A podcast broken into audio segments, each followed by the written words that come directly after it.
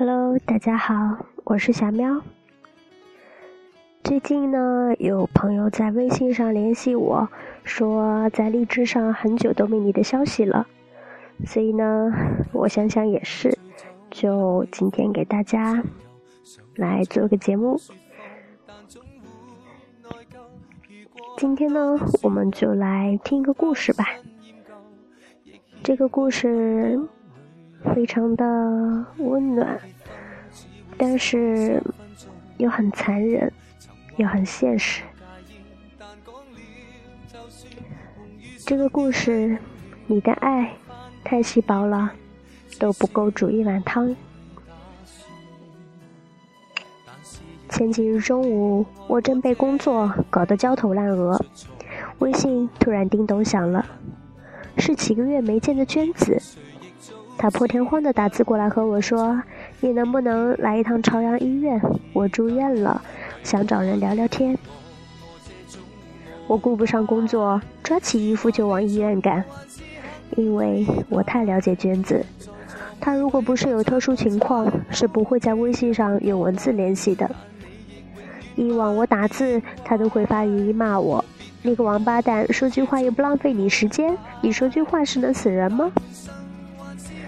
娟子是我在这座城市最要好的女性朋友之一，或许是东北人的缘故，性格火辣、外向、仗义直爽，办事有说一不二、雷厉风行，是全球五百强外企的公关总监，已经算是事业有成，可感情却始终没动静。我经常开玩笑数落他：“就你这男人做派。”注定找不到男朋友，哪个男人会娶一个慈禧回家供着？娟子每次都是一脸的无所谓的摆摆头，老娘不需要男人，没几个男人会降得住我，我就自己单着挺好。果然，我认识他六年，他基本都是空窗，但并不是没有人追。用其他朋友的一句话形容，追她的各类男神都能从朝阳大悦城排队到天安门了。她也曾经尝试交往过几个，但都草草收场。我问她：“你到底需要怎么样的男人呢？”她认真想想，然后做了一个放弃的表情。不知道，这不是我控制的范围。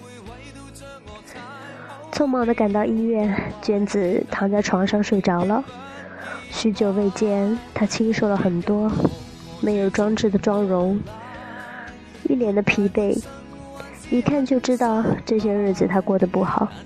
有护士来测量体温，他醒了，抬头看到了我，张了张嘴，沙哑地说：“我渴。”我拎着暖瓶去打水，又买了一些水果。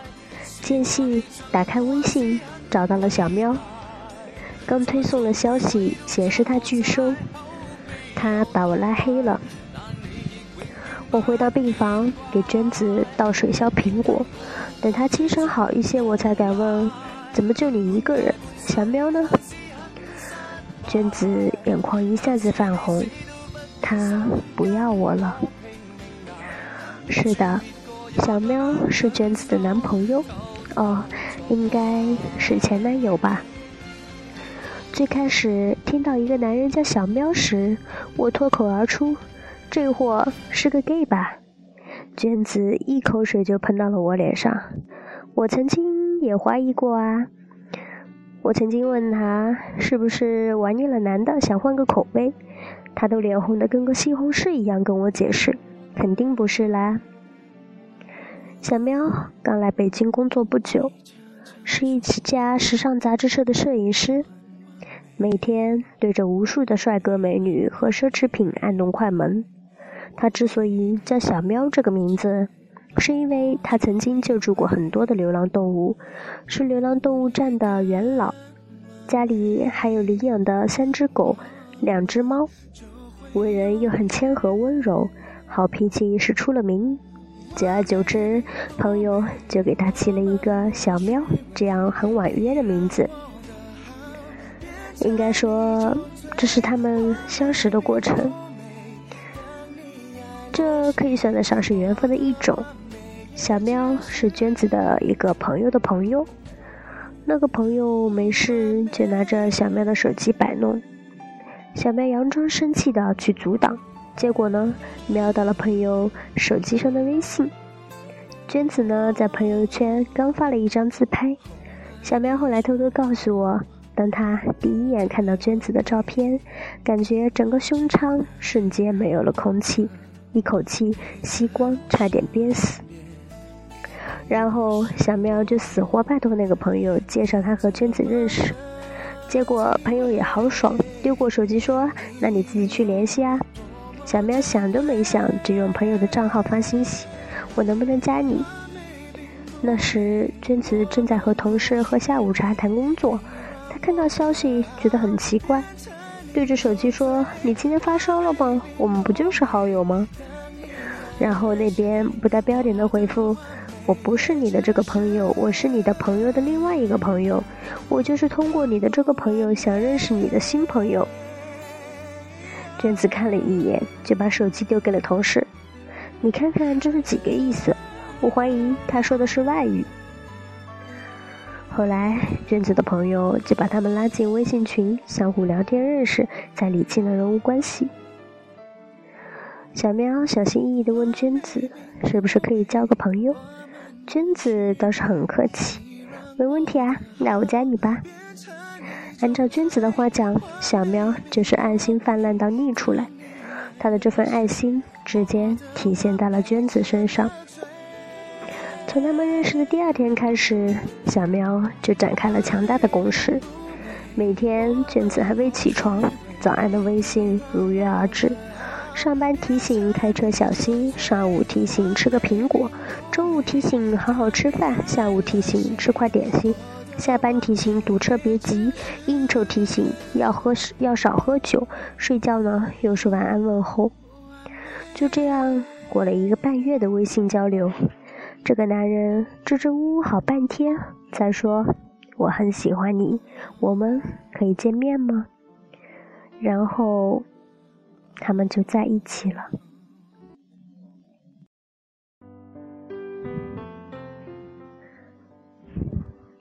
我曾经问过娟子：“你喜欢小喵吗？”娟子歪着头想了想：“还成啊，他长得挺帅的，对我也挺好，感情可以慢慢培养嘛。”我点点头，是啊，在我的认知里，如果对一个人有了好感，那么任何的爱都是可以培养的。但我却忽略了一点，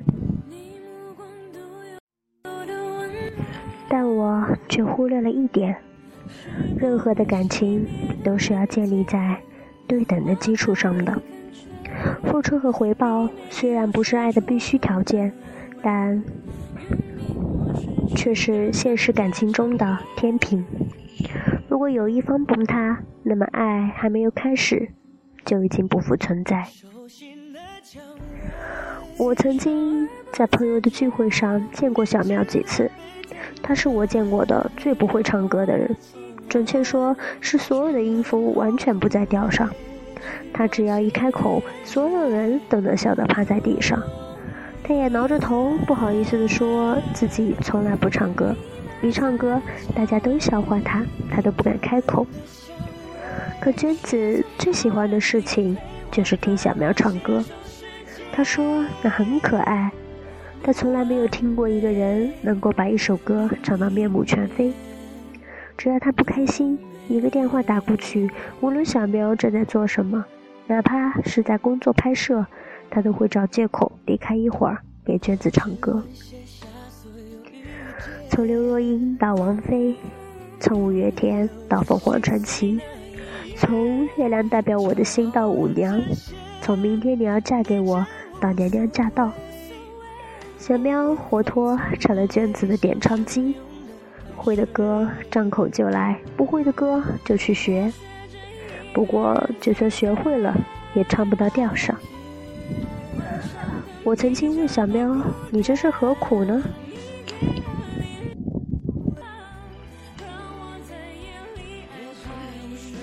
小喵笑笑说：“寻我开心也是挺好的，他只要开心，我就唱。”他是那样温柔的一个男人，对娟子无微不至。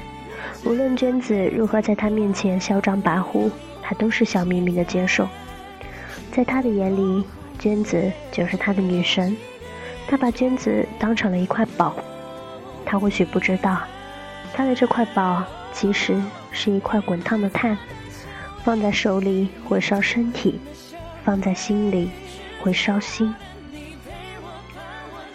在医院里，娟子一边吃苹果一边对我说：“小喵曾经告诉他，我爱你，那是我的事，我不需要你爱我。”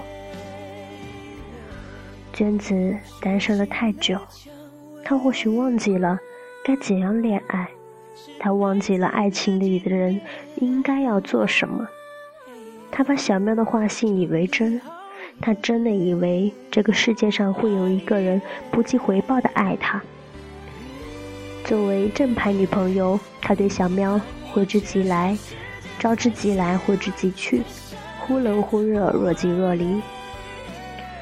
他们的第一次冷战来得很突然，娟子已经习惯了小喵每日的殷勤，突然小喵消失了一天，给他发信息不回，打电话不接。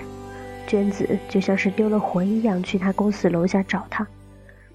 等到晚上十点，才看到小喵提着相机出来。他看到娟子，十分惊讶：“你怎么来了？”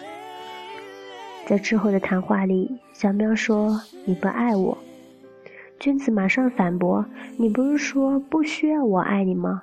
但其实我是爱你的，这就够了吧？”后来。小喵说了一句让娟子难受了很久的话。他说：“你的爱太稀薄，都不够煮一碗汤。”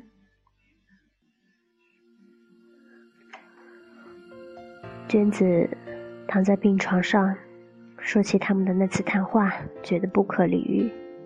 小喵说：“他压力很大。”他自己初到北京，事业刚刚起步，人没气质又很木讷，而娟子又漂亮又开朗，有车有房有事业。他觉得娟子和他不是一个世界的人。小喵不是一个咄咄逼人的人，他的难处我看在眼里。我其实赞同他说的顾虑，虽然那看似是借口。但他们的爱或许真的经不住各种现实的打压。更重要的是，娟子自己都不知道他是否真的爱小喵。一个男人不清楚自己深爱的女人是否爱他，这对他而言是致命的打击。经过了第一次的冷战，娟子收敛了很多，她开始对小喵嘘寒问暖。去他家里给他做饭，给他买衣服送礼物，他们开始恩恩爱爱，卿卿我我，腻腻歪歪，每次都用各种方式秀恩爱，刺激众人。好多朋友都笑说：“小心啊，你俩秀恩爱死得快。”真的让大家说准了。在经过了不长时间的恩爱后，他们开始频繁的吵架，都是一些鸡毛蒜皮的小事。一生气，娟子就把小猫拉黑，就这样，小喵就会不停的去他公司找他，给他赔礼道歉，求他原谅。娟子似乎很受用这样的伎俩，每次都是吵架一下也就过去了，但却从未考过考虑过小喵的感受。娟子告诉我。后来他变本加厉，有时工作忙就一天不回复信息，有时自己心情不好就故意找茬，有时觉得腻烦了就消失几天，任凭他怎么去找他，他都不搭理。找到娟子家，他就去朋友那里住。最过分的一次，他甚至消失了三个月，休假去外地旅游，没有人可以联系上他，包括小喵。在娟子的理解里，小喵离不开他。无论他怎么任性，怎么胡闹，小喵都能百般的容忍。那段时间，我见过小喵几次，都是我陪他在酒吧喝酒。他整个人颓废到不像话，胡子拉碴，不换衣服，每次都喝得大醉。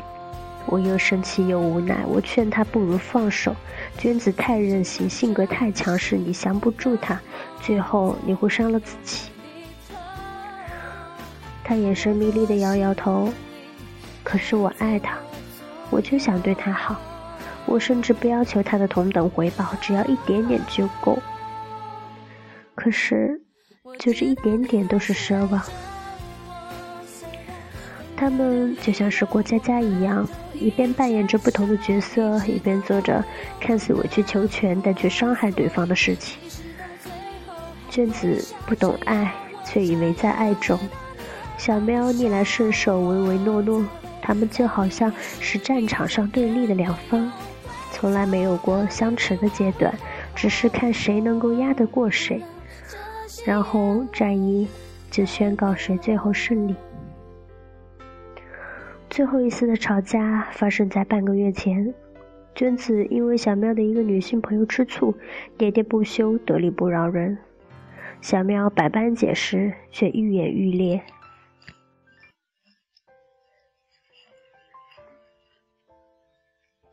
娟子拉黑删人已经是老把戏，不足为奇。就当娟子还沾沾自自喜的时候，小喵终于斩钉截铁地说。要放弃。娟子告诉我，他不知道这是怎么回事。他应该是爱小苗，他不知道，他知道自己不对，可是却控制不了自己。他好像是在一边接受他，一边又往外推他。他总觉得自己和他都累了。娟子。撑着身子坐起来，给我看手机里的截图。那是小喵最后和他的信息。我努力了好久，但我还是放弃了。我不知道自己该怎么做，也不明白自己究竟出了什么问题。你为什么放弃？如果你说你不爱我了，那么你就明白告诉我，我掉头就走。做不到。那你的意思就是我的错了？不是你的问题，是我的问题。哪怕我爱你，可你不爱我。无论我再怎么爱你，你都不会爱我。现在这种进一步退一步的感觉，太难受了。可是我爱你啊，真的。不，爱一个人。必定有着最直接的温暖和疼痛，而你感受不到我的感受。那我不爱你，我为什么要和你在一起？你不爱我，你爱的是我爱你的感觉。娟子苦笑着说：“这一次轮到他，他拉黑了我的微信，屏蔽了我的通讯录。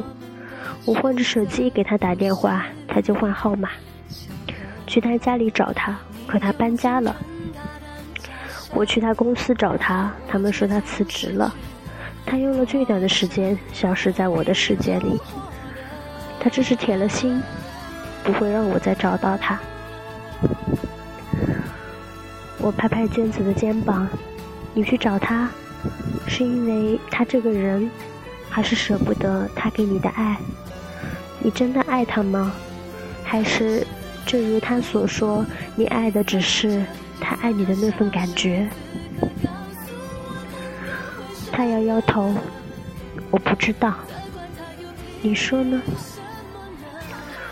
我看着娟子消瘦的脸，一时间也没有了头绪。我说，我也不知道。按照常理，如果你真的爱那份感觉的话，最后也会爱上那个人。他可能不符合你对爱人的想象，但却符合对爱的期许。爱不就是一份感觉吗？娟子拿起手机对我晃晃。我和小喵就是从手机开始认识，最后又终结在这里。我为了找他得了重感冒，感染了肺炎，或许也是对我的惩罚。我只是知道，我和他在一起很开心，他能逗我笑又关心我，我喜欢这种被人关心着的感觉。我突然想明白了一件事：那如果换一个人这样对你，你是不是也会和他在一起？娟子思量了很久，艰难的点点头，但随即又摇摇头。两个人在一起，或许因为感动，或是爱护，但最终能够长相厮守，永远都是那个人。剩余那份感觉。如果爱，如果玩一个换位游戏，就像对方那样无尽的付出不要回报，像对方那样患得患失惶惶不安，而对方像自己那样忽冷忽热爱理不理，像自己一样以自我为中心的谈一场恋爱，彼此会不会心痛，会不会难受？那那份感情又该如何走下去？娟子。打开微信收藏，里面只有一条信息，是小喵很久之前的一条语音。那是小喵唱的一首歌，我听了好几遍才听懂他在唱什么。是刘若英的《一辈子的孤单》，他用完全找不到调的声音唱：“自由和落寞之间怎么换算？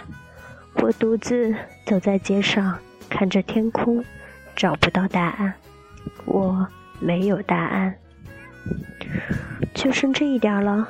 我问：“嗯。”娟子边听边笑，笑着笑着就哭了。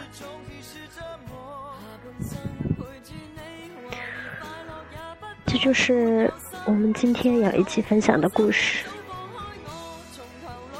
其实。现实中很多的爱情都是这样，因为那份感觉，你爱上了那个人，到最后，那个人便是无可替代的。即使还有一个人像他一样对你无微不至，但是你就是不会让任何人去替代他。在爱情中，我们总是记得甜蜜与受伤，对那些刻骨铭心的记忆历历在目。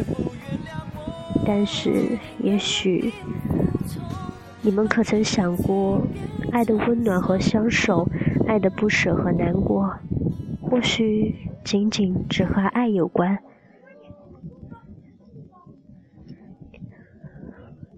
我们都是情感动物，会开心，会悲伤，会感动，会憎恨。如果有人千里迢迢赴你一面之约，把所有遇到你之后的时光，都在都踩进了他的生命里，他用力去爱，用自己微弱的光去照耀你的前路，这样的人，难道不值得爱吗？其实。现实中很多的爱情都是这样的，有时候真的只是一时的不珍惜，你会错过一段非常非常美好的爱情。有时候何必要为了那么一点点的小事而去责备，而去争吵呢？首先，我是一个女人，如果站在我的这个角度上想的话。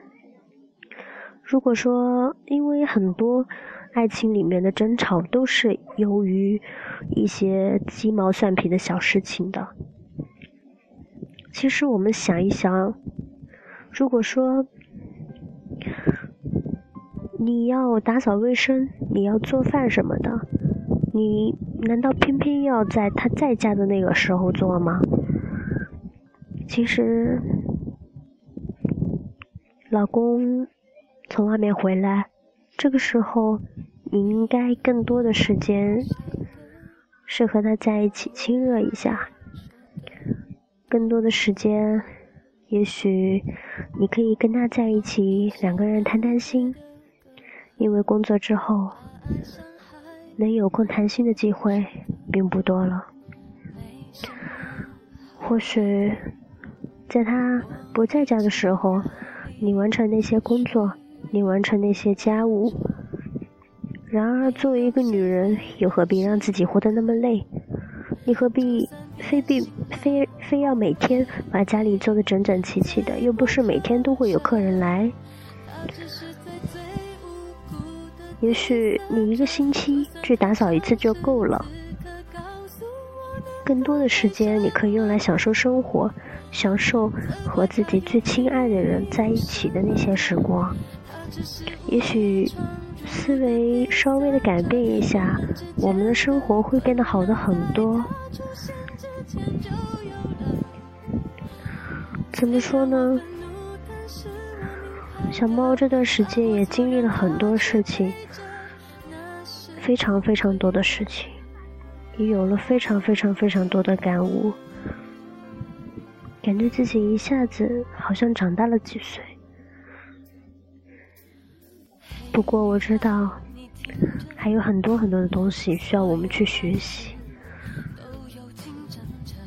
总之，祝愿这世上每一对的情侣都能懂得爱的真谛，都可以非常非常顺利的解决你们生活中的一些小事。都可以非常非常快乐的待在一起，每天那些鸡毛蒜皮的小事，那些柴米油盐的事情，可以非常心平气和的去解决。当你们平静下来，也许这件事情就不一样了。当你们去理智的去想，也许这件事情就会变得好办得多。当然了，当我们说到最根本的，当你去选择和你一起开始这段感情的恋人的时候，你就应该去选择那个给你感觉的、给你爱的那个。也许你开始是因为他给你的感觉而跟他在一起，但是那份感觉。往往就会让你深深的爱上这个人。也许正是那份感觉，让你一辈子都离不开这个人。因为有一种爱，它在你的心里，也许你自己都不知道它的存在，也许你并没有体会到它是多么的强烈。所以，珍惜身边的人吧。总之，好好的去生活吧。一些事情坦然的去面对，真的会好很多。好，那么我们今天就聊到这里吧。希望我的每一个听众也都是每天开开心心的。那么，再见了。